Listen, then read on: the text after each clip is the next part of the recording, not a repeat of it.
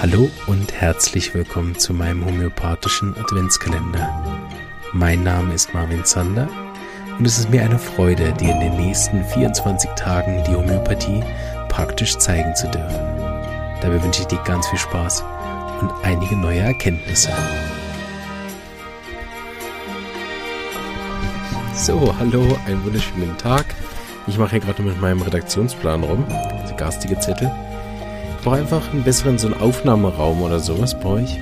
Und dann so irgendwelche coolen Ständer oder so, wo ich das drauf machen kann, dass ich euch dann nicht mal ins Mikrofon rasche. so.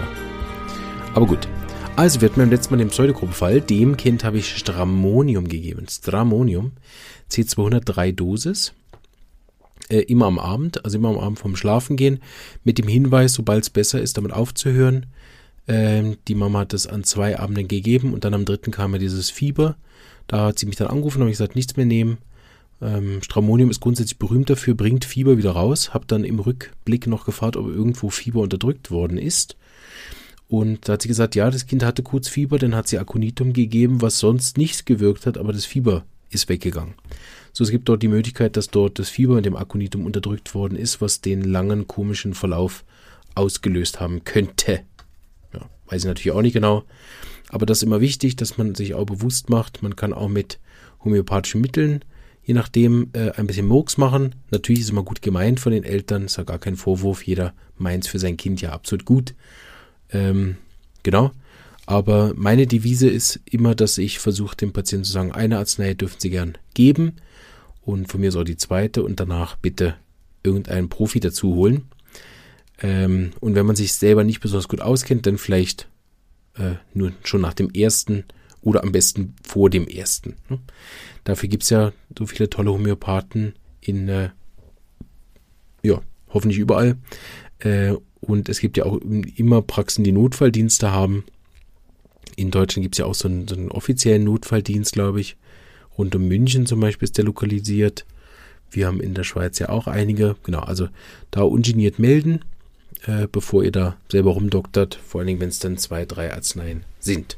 Aber auch das keine Wertung. Ich weiß, jeder gibt sein Bestes und niemand unterdrückt ja mit Absicht das Fieber vom Kind. Aber weg damit.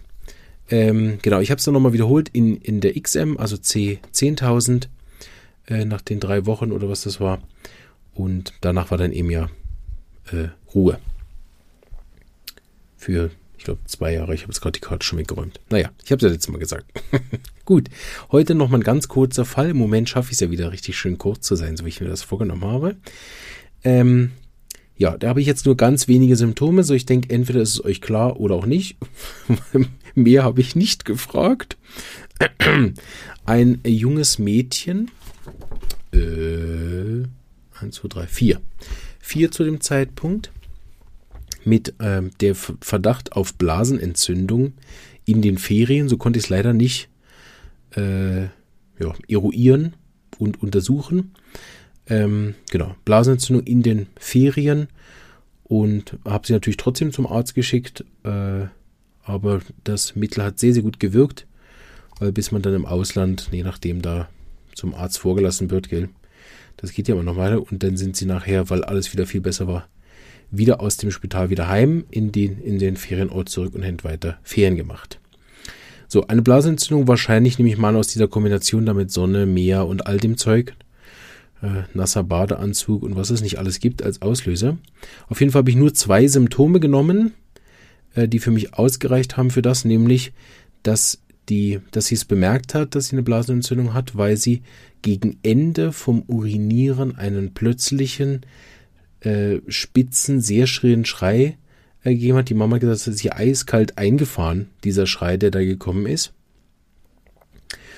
Äh, genau. Und am schlimmsten, das konnte die Tochter dann sogar sagen, sind die letzten Tropfen des Urinierens. Dort gibt es die massiven Schmerzen. Ja, das war's auch schon. mehr, mehr habe ich nicht gefragt.